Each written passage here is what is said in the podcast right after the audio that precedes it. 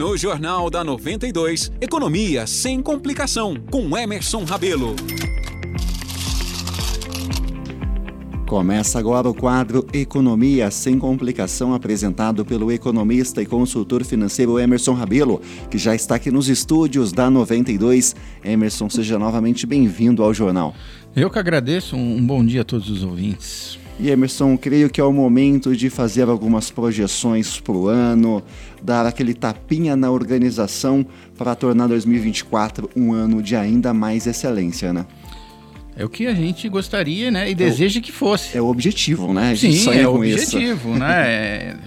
Esse é o que, quando chegar lá no final do ano 2024, falar, ah, né? Foi muito positivo e atingimos as nossas metas. Pois é, mas sempre que eu penso em metas atingidas agora, eu já me recordo das últimas edições do quadro, tudo que a gente precisa fazer para alcançar elas. Mas agora o meu pensamento é, Emerson, e daqui para frente, o que, que a gente pode imaginar? Então, eu tive feito, fiz né, uma série de, de estudos né, para a nossa fala de hoje. E o mercado ele, ele se apresenta com uma mistura de esperanças e incertezas esperanças eu gosto. É, mas temos as incertezas também. E quando a gente né, traz essa informação para os nossos ouvintes, a gente, através de, de estudos e modelos econômicos, né, é, feito por diversos órgãos especialistas que estão debruçados em cima aí do que está acontecendo no, é, no, Brasil e no mundo, né, e, e traçam essas projeções, né, é, que talvez não seja muito agradável, né? mas nós temos que trabalhar muito bem em cima delas. Olha, então temos uma notícia boa e uma nem tanto. Vou te deixar escolher por onde a gente começa. É, esse a gente pode dizer, né? Nós temos que ser bastante transparente para os nossos ouvintes, né? E não é, passar a mão e falar, não, olha, vai ser tudo maravilhoso. Não é bem assim. Né? O, brasileiro sabe como é que funciona o mercado. Então aqui nós vamos ser bastante transparente, tá? É um ano de grandes desafios. A 2024 ele vai ser um ano de, de grandes desafios para tantas pessoas físicas como as pessoas jurídicas. Não é que é um pessimismo, tá? Mas são cenários. E por que que a gente leva a ter essa precaução, tá? Primeiro, nós tivemos um, um, PIB que fechou, né, até o, quarto, o terceiro, até março mais ou menos, a gente tem exatamente o número exato do PIB de 2023. Mas um crescimento aproximado tá, de 3%. Então o país em 2023 cresceu. Já para 2024, as estimativas né, dos economistas, analistas, é um recuo do PIB para 1,59. Ou seja, né? O país, né, não só o Brasil, mas como a maioria dos países do mundo, está né, tá tendo um recuo no crescimento do país. Isso é bom? Não. Né? Nós queremos sempre que cada vez mais a economia cresça. É a mesma coisa que falar que seu salário está diminuindo. Tá? Ou vai, não vai crescer o que você imagina. Tá? É, tudo isso né, somados né, a uma, uma queda do valor adicionado da agropecuária, tá, que nós vamos, vamos ter para esse ano. Nós estamos com uma taxa Selic bastante alta ainda, né, de 11,75. A previsão para fechar 2024, 9,25 a 9. Nós tivemos um déficit primário. O que, que é o déficit primário? Recordando, os gastos do governo superaram em mais de 200 bilhões do que ele arrecadou, ou seja, gastou-se muito mais do que eh, se arrecadou. Né? A meta é zerar. Isso é muito positivo. Tá? Só que nós precisamos entender, né, quando a gente faz uma análise crítica, né, peraí, o país vai crescer menos. Nós gastamos mais do que arrecadamos. Como é que nós vamos fechar essa conta?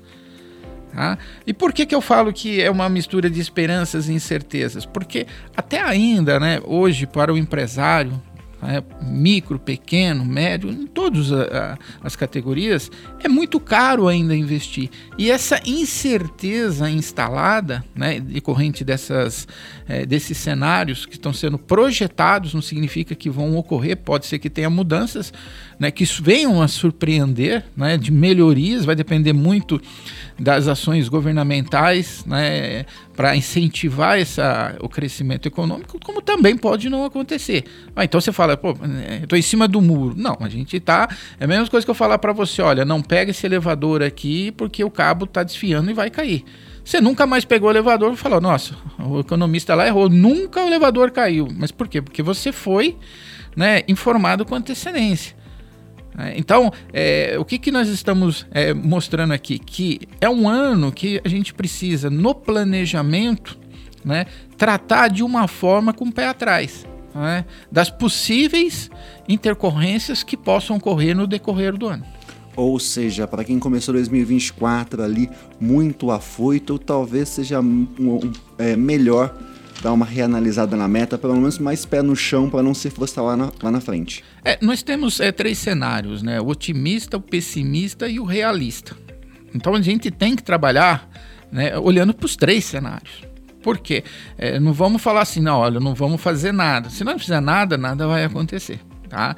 Nós temos que é, trabalhar sabendo que existe essa possibilidade. Então, quando existe essa possibilidade, é, nós pensamos das é, várias formas de que possam ocorrer alguma coisa no meio do caminho que nós conseguimos tomar decisões rápidas para ajustar a rota para ir para o caminho esperado. Tá? Não podemos falar assim, nossa, vai ser ruim e agora não vou fazer nada. Não, não é. A gente está mostrando né, as projeções econômicas, não é projeções do Emerson, tá? é uma projeções de cenário que está falando, olha, estamos em ajustes, né?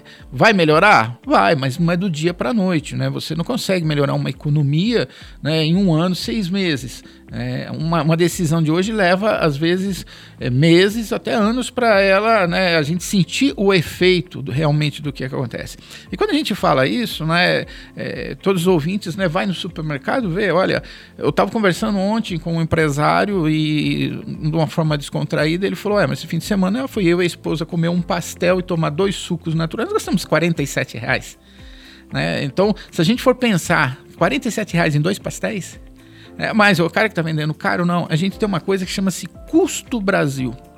Ah, o que, que, é esse custo Brasil? É o conjunto de todas as dificuldades estruturais, burocráticas, trabalhistas, econômicas que dificultam né, ou encarecem né, o custo final do produto para nós consumidores.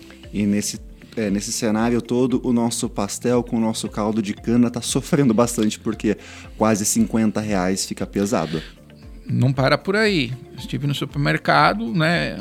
Quem não gosta de uma melancia bem geladinha? Né? Exatamente, nesse calor. Nesse calor. Quando eu olhei o preço, né? R$ 5,99 um quilo.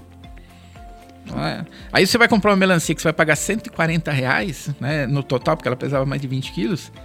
É, quer dizer, a gente começa a pensar assim, pô, peraí. Né? E o salário? É, nós temos muitos dos nossos produtos, né? A gente fala que esse tema aqui a gente ficaria horas, né? Nós temos produtos que eles são é, com preços internacionais. Pega o combustível, mas o salário é brasileiro. É, então é isso que nós precisamos entender. É, uma outra informação, ah, falando do, do custo Brasil, ele chega a quase 20% do PIB é esse custo, né, que encarece os nossos produtos. É uma outra projeção que esse ano o desemprego ele sofra um, um pouco um freio, tá?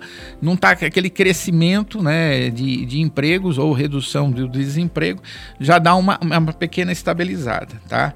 É, então o que, que nós temos que fazer? Tá? Diante a esse cenário, é, tá do elevador, não vamos pegar o elevador, vamos pela escada. Até uma hora que fala assim, o elevador consertado, pode usar. Uhum. É, o que, que nós temos que fazer? Nós temos que, é, dentro do nosso planejamento atual, né, é, ter aquele pé atrás, entender dos cenários, tentar reduzir o máximo possível de despesas, né, melhor custos e aumentar a produtividade. E uma palavra muito importante chama-se inovação.